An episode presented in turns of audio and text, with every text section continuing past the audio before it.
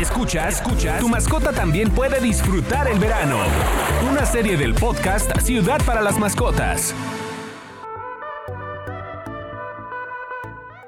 Señores, bienvenidos al podcast de Ciudad para las Mascotas, un podcast presentado por Mars Pet Care México.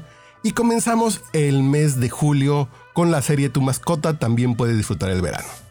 Y para hablar de este tema nos va a estar acompañando el doctor Fausto Reyes. Doctor, ¿cómo está? Bien, muchísimas gracias, Carlos. Gracias por la invitación. Ya también viejo conocido del podcast, que ya ha estado aquí. Eh, y ahora vamos a hablar en esta serie. La finalidad de esta serie es ayudar a los dueños a que sean responsables para que si quieren vacacionar con sus mascotas lo hagan de la mejor manera. Entonces, si quiere, comenzamos con el tema de cómo, primero, cómo atender a nuestras mascotas en estos tiempos de calor que digo, yo llevo ya como una semana sudando todas las noches. Entonces imagino que un perro también hay veces que no se le debe pasar bien. Y menos porque ellos no pueden tomar cervecita, ¿no? Pues ya uno como sea se puede echar una cervecita, pero los perros no. Entonces, ¿qué debemos considerar si llevamos a nuestra mascota a la playa o a lugares donde haga mucho calor? Si quiere, comenzamos con el tema del golpe de calor, doctor. Ok, sí, sin ningún problema, con los de confianza. Y después, si quieren, nos metemos a lo que es ya el viaje con la mascota a lugares como el que mencionaste, ¿no? Yo creo que es más importante así. Perfecto. Si, hablamos de golpe de calor, el golpe de calor no es otra cosa más que el, el, resultado de la imposibilidad del organismo de poder disipar el calor que tenemos por dentro. Y ese calor o esa imposibilidad se debe a factores medioambientales y a factores fisiológicos del ejemplar. para hacerlo más fácil y más digestible, te pondría que en un lugar donde hay mucho calor, principalmente con. Puede ser seco o húmedo. Es más peligroso siendo húmedo y te explico por qué. Entonces, habiendo mucho calor y eh, ya sea seco o húmedo, y nuestras mascotas, perros o gatos, están expuestos a estos, van a tener un problema muy grave donde su temperatura va a incrementarse, se incrementa, se incrementa su temperatura, pero ellos son muy deficientes para poder eliminar este calor y entonces literalmente nos empezamos a tener es tan alta la temperatura que empezamos a tener cambios y destrucción celular dentro de nuestro organismo que nos pueden llevar a un desenlace fatal, lamentablemente. Es decir, el golpe de calor es una condición de urgencia médica en el cual siempre tenemos, debemos tener las alarmas puestas. Como bien lo dijiste, cuando tengamos una situación de incremento de mucho calor, incluso nosotros, como seres humanos que disipamos supuestamente mejor el calor, si sentimos ese calor, imagínate cómo va a estar nuestra mascota que no puede disipar el calor como nosotros, pues hay que tener mucho cuidado con ellos específicamente. Y por ejemplo, ¿cuánto tiempo tenemos para reaccionar? Si vemos que está a lo mejor, eh, que no sé si el término adecuado es que si ya lo vemos eh, así, mareado, eh, como un poco desubicado, que el perro está raro, ¿cuánto tiempo tenemos para reaccionar y cómo tenemos que reaccionar? Excelente. El punto que mencionaste y tal vez lo último que dijiste fue mucho, muy bueno. No tanto el reaccionar, sino un poquito antes. Si lo vemos mareado, medio desorientado, mencionaste un punto importante. ¿Qué signos tenemos para que yo pueda sospechar tal vez? Entonces recuerda, siempre tenemos calor, que la temperatura esté subiendo mucho, muy fuerte. Ese es el primer punto de, de urgencia o de emergencia. El segundo es qué vemos con nuestro ejemplar y lo mencionaste perfectamente, que el ejemplar esté como mareado, como que no pueda levantarse, como que esté triste, eh, que no esté lúcido, que esté como si estuviera eh, en penumbras, vamos a llamarlo así, ¿no? Que no es, que le llamemos y ni siquiera puede reaccionar de forma correcta, ese es un signo de muchísimo, muchísimo cuidado con nuestra mascota.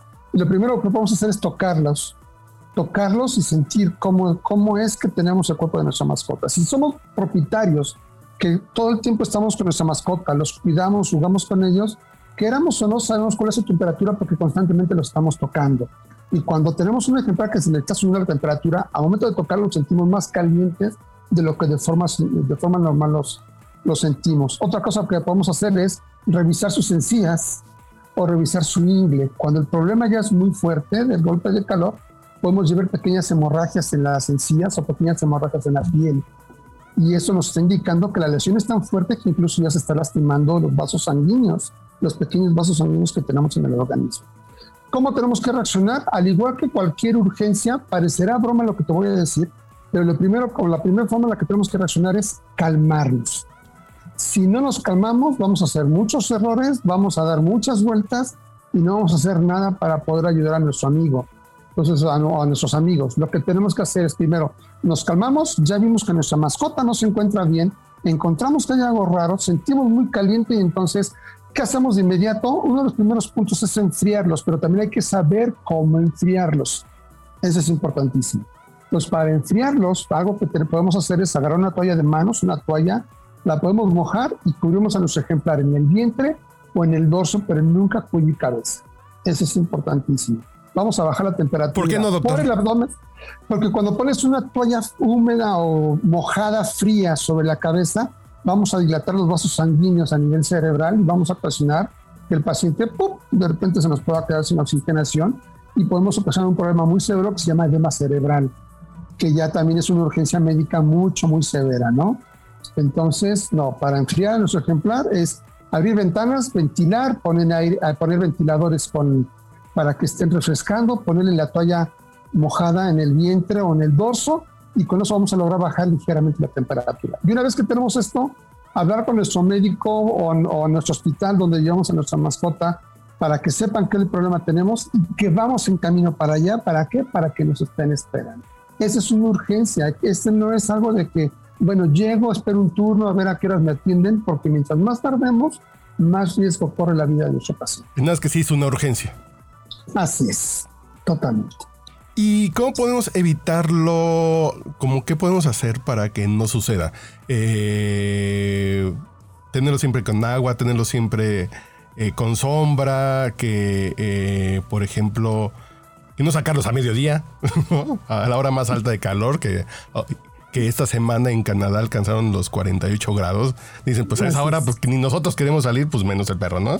Así es, correctamente. Tocaste los puntos muy importantes en cuanto a manejo y prevención de lo que tenemos con nuestras mascotas. Uno, nuestra mascota siempre debe tener sombras.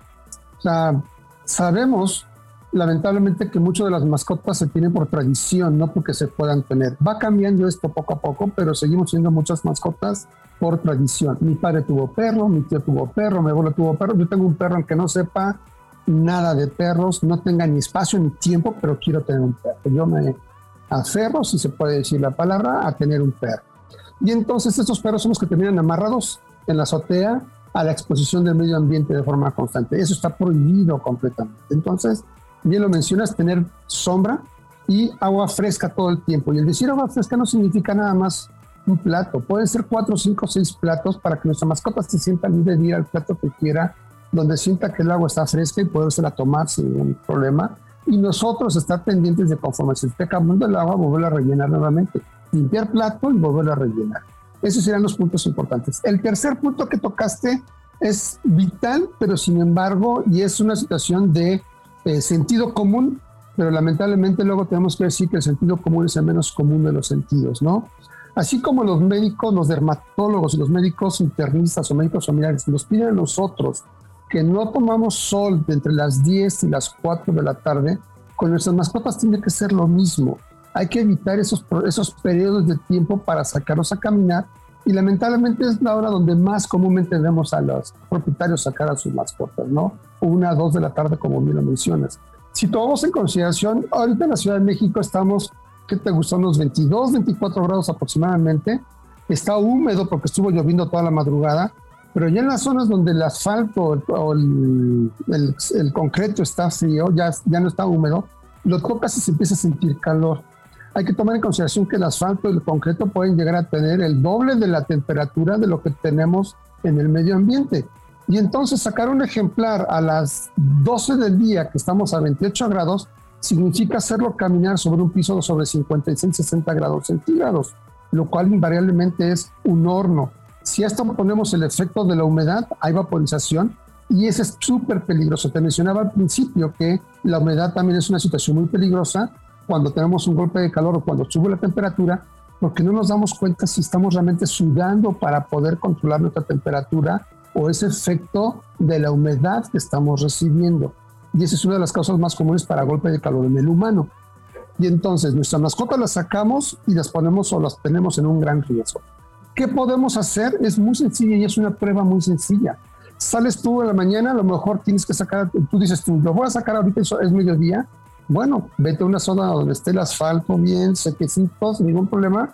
Te agachas y pones tu manita, la palma de tu mano, 10 segundos contando bien, no 1, 10, sino 1, 2, 10 segundos. Si aguantas el calor, saca la caminar un ratito corto y regresas. Si pones la mano y no, te, no aguantas el calor en la mano, no lo saques a caminar porque puedes correr el riesgo de lastimar severamente a tu mascota. Son algunos de los puntos que podemos tomar muy en consideración para este cuadro. Y, aunque no tiene mucho que ver, pero sí tiene que ver porque es cuidado de las mascotas. Y a mí, por ejemplo, yo me acuerdo mucho de, de, de un perro. En alguna época de mi vida yo corrí, aunque ustedes no lo crean. En esa época yo salía a correr con mi pastor alemán y, las almohadillas de sus patas se le dañaban mucho porque íbamos por el asfalto. Y yo, por ejemplo, veo mucha gente que, que, anda paseando sus perros y ellos en bicicleta y al perro va, va, va muy rápido. Digo, le van a dañar las patas. A ver, los voy a amarrar a la defensa del carro para que salgan a correr. A ver, ¿es verdad que no es lo mismo? No, claro y tienes mucha razón. Hay un punto importante, y eso se presenta muy comúnmente entre primavera y verano, en esas épocas específicamente, se presenta comúnmente, y no nada más porque lo saquen a correr con bicicleta, sino también lo sacan a correr en, como, te mencionaba, con la temperatura muy alta. Entonces, toma en consideración lo que platicábamos. El asfalto concreto puede estar al doble de la temperatura. Tienes a la mascota caminando constantemente sobre esa superficie, pues nos llegan a los pacientes que vamos a revisar porque el propietario se queja de que está claudicando, que le mojaron un pequeño sangrado, no sabe si se cortó, y cuando revisamos, incluso los cojinetes están desprendidos y se desprendieron porque tienen quemaduras de, grosor superficial o, grosor medio.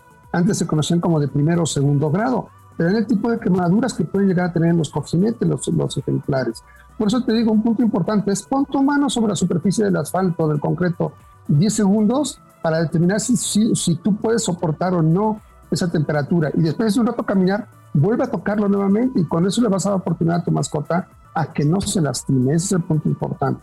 Si lo lastimamos de forma severa cuando hacemos ese tipo de actividades y más a la hora que mencionaste. Y también, por ejemplo, ya que vamos a hablar de, del verano y de las vacaciones, en, en esta serie, también en la playa. Y a nosotros nos pasa que nos salimos de la alberca, nos queremos meter al mar y esa caminadita vamos corriendo rapidísimo porque sentimos que nos cremamos los pies. Lo mismo pasa con los perros y hay que pensar que ellos, pues, e, ellos no tienen como el, razonamiento que a lo mejor nosotros tenemos que la chanclita te mojas, corres. No, e, el perro lo estás exponiendo y no le estás dando opciones de, que se cuide.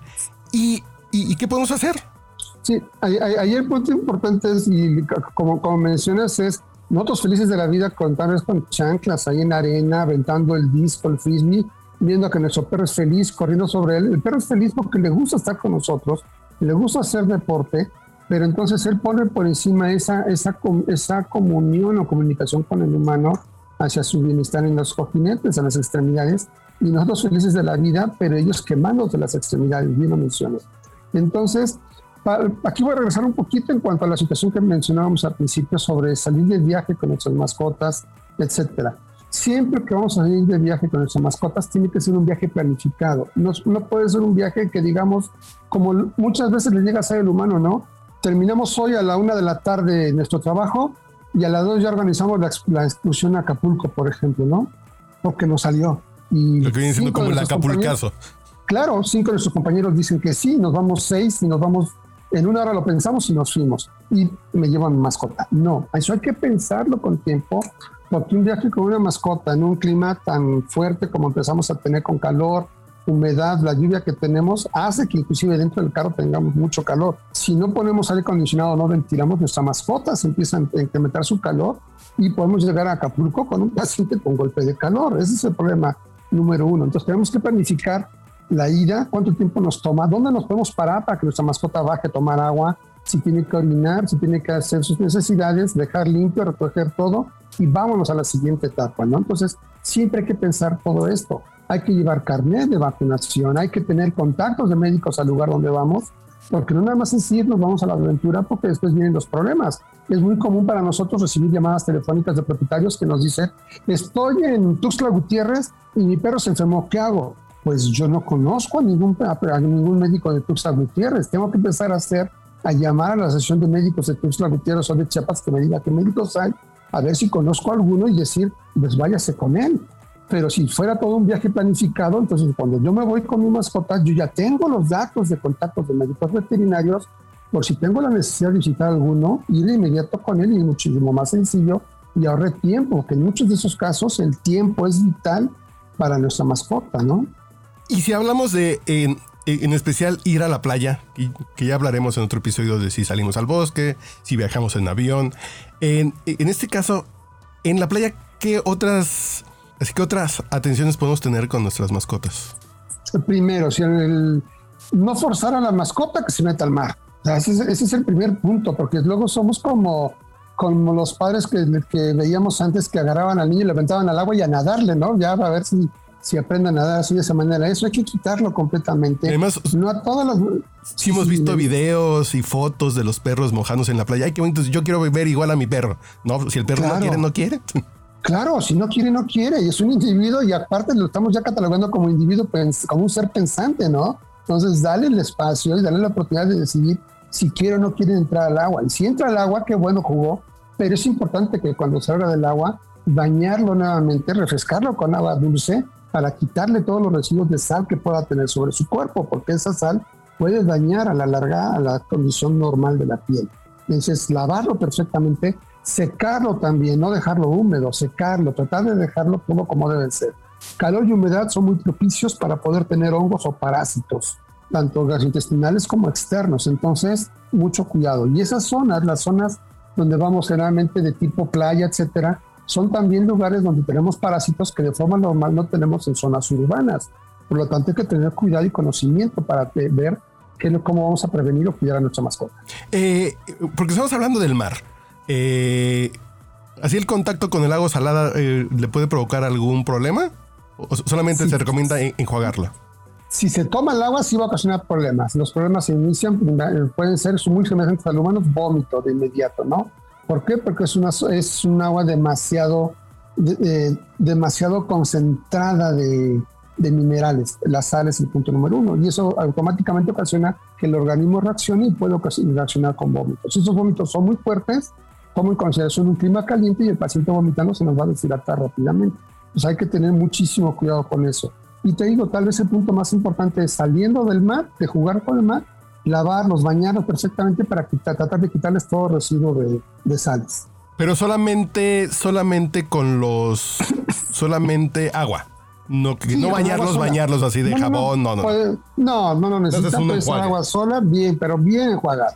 Nada de que así suavecito, no, bien, bien puesto, hasta frotarlo si quieres, para que tratamos de ayudar a quitar todo lo que es el resto de las. Y por ejemplo, doctor, eh, cuando vamos a la playa hay albercas. ¿Pasa algo con el cloro de las albercas con los perros? Sí, también es demasiado irritante, muy, mucho, muy irritante, tanto para la piel como para su aparato digestivo. Y si esto llega, por ejemplo, a tomarse, como llega a suceder en humano, que se lo toma y que, se, que decimos que se nos va para otro lado y va por vías respiratorias, irrita muy fuerte vías respiratorias, porque el cloro es mucho, muy agresivo. Entonces hay que tener muchísimo cuidado con eh, eso también. ¿Sí es recomendable que se metan a la alberca o mejor evitamos que lo hagan? Si se van a meter a la alberca, que sea tu alberca. No tiene por qué meterse a la alberca pública porque también tenemos que respetar a los demás, claro. La, la, a los demás. Por ejemplo, yo como, yo puedo ser inquilino de un hotel y a lo mejor no tengo animales de compañía porque no me gustan y es válido también.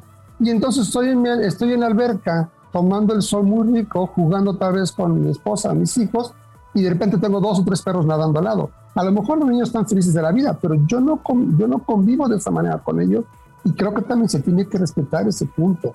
Entonces, si van a nadar, que sea en mi alberca, no en la alberca comunal, ¿no? Sería el punto importante. En, en, entonces también tener cuidado que no tomen agua y también enjuagarlos por el cloro. Así es, así es. Y otro punto importante, hay que recordar, si nuestra mascota va a salir de viaje, antes de salir de viaje, tiene que haber estado desparasitada. Por eso te decía que tenemos que llevar nuestro carnet de vacunas y todo. Tiene que estar perfectamente desparasitado, prevenido e incluso sus vacunas, sus vacunas al corriente sin ningún problema. Ese es un requisito que siempre debemos tomar en consideración al momento de salir de viaje con nuestra mascota.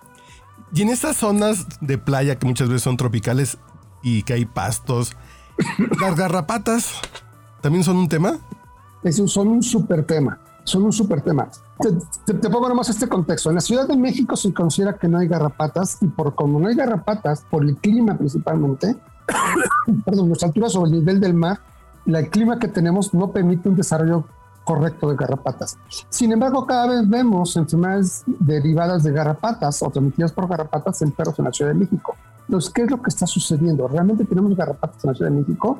De forma habitual no, pero muchas de las mascotas que van de viaje con sus propietarios o su familia, van de viaje a zonas de playa, llevan consigo garrapatas y cuando estos perros conviven con otros, ya sea en la estética o en el parque donde van a jugar varios perros, porque tiene un área, actualmente muchos de los parques públicos tienen áreas para que nuestras mascotas puedan jugar y correr libremente dentro del corral de juego para mascotas. No es, no es correcto dejar a los perros sin correa en las zonas en las zonas comunes de los parques, sin correa dentro del corral de perros, con correa fuera de esto. ¿Por qué? Para protección de todos. Pero entonces cuando esos perros tienen contacto con los, con los que juegan en los parques, ahí pueden transmitirse las garrapatas. Y un perro que en su vida ha ido a Acapulco, a Veracruz, a Oaxaca, resulta que después tiene enfermedades transmitidas por garrapatas. ¿Qué fue lo que sucedió? Se contaminó con garrapatas de esta manera. Entonces sí, las garrapatas son un punto muy importante. Por eso te decía, tenemos que llevarlos el carnet de vacunación, desparasitación, de estar desparasitados, ir con prevención y con el contacto de un médico veterinario que nos ayudará a dar un punto completo de medicina preventiva en eso. ¿Y hay algún tipo de repelente que se le pueda poner a los perros para que, que no sean invadidos por las garrapatas, que no se les suban las garrapatas? no tanto repelentes, son realmente desparasitantes. Hay desparasitantes que se ponen de forma tópica o que son ingeribles. Vienen en tabletas o vienen en, o, eh, vienen en grajeas se, se, comen y el efecto del producto contra garrapatas se presenta al igual de los insecticidas o desparasitantes que se ponen en forma tópica, que también actúan contra garrapatas. Y el tema de cómo se les puede remover, yo me acuerdo, yo me acuerdo que yo viví en Quintana Roo y tenía un pastor alemán que hice muy mal porque, porque el pastor alemán era chilango y terminó yendo con nosotros a Cancún y lo terminó regresando porque no se la pasaba bien por el calor. Así es. Pero las garrapatas, mi mamá se las quitaba con un cigarro. Ah, yo supongo que hay una forma mejor. Sí, eso es lo que se hacía antes, inclusive cuando yo entré a la facultad de veterinaria como estudiante, al primer mes yo fui a ver a los ranchos de Veracruz de la facultad y sí, la primera noche ya tenía yo una garrapata de cruceros. Así de sencillo de lo grave que son las garrapatas. Sí, ahí está todo el mundo queriendo con un cigarro quitar las garrapatas. Se hace así porque entonces se está quemando la garrapata, pero también se quema la piel. yo, no quiero, yo, yo no quiero que me quemen. No, hay técnicas para quitarlas. El punto más importante es si no sabemos quitar una garrapata, llevarla con nuestro médico veterinario, él con unas pinzas las va a poder quitar y nos puede enseñar cómo hacerlo. Más si de forma habitual salimos a un lugar como estos con nuestra mascota. Y aprendiendo a quitar las garrapatas es, aprendiendo a hacerlo es fácil y una vez haciéndolo eh, podemos ayudar mucho mejor a nuestra mascota. Ese es uno. Y el segundo es, si ve que nuestro médico veterinario nos ayuda a buscar los lugares más comunes donde las garrapatas porque luego se nos pasa completamente lugares para buscar garrapatas, ¿no? Y entonces sería tal vez importante que también nos enseñen dónde podemos buscar para que con un poquito de tiempo nos vamos a buscar y no, y no sabes las, las anécdotas que luego nos cuentan los propietarios, ¿no? De que pensé que era un granito, pensé que era un tumorcito. Ay, tiene una verruga, pero le creció muy rápido en dos días y cuando lo ven, ay, la verruga tiene patas, córrele con el veterinario, ¿no? así suceden las cosas de repente. Pues listo, doctor. Eh, eh, ya acabamos con este primer episodio. Y lo que queremos es invitar a los tutores, a los dueños de mascotas, a que disfruten de manera responsable las vacaciones, en ese caso la playa y que estén conscientes del tema de calor. Y si quieren compartirnos experiencias o fotos de su perro que sí se metió al agua, que sí se quiso meter al mar, eh, lo pueden compartir en nuestras redes sociales con el hashtag Ciudad para las Mascotas en Facebook, arroba Ciudad para las Mascotas, en Instagram, Ciudad para las Mascotas también, y en Twitter, CD-mascotas. Entonces, doctor, nos seguimos escuchando y en el próximo episodio vamos a hablar también de estos viajes que pueden ser y, a otro tipo de destinos, como, como bosques o lugares húmedos. Esto fue Tu mascota también puede disfrutar el verano una serie del podcast Ciudad para las Mascotas, presentado por Mars Pet Care. Síguenos en nuestras redes sociales, Facebook e Instagram, arroba Ciudad para las Mascotas y Twitter, cd-mascotas.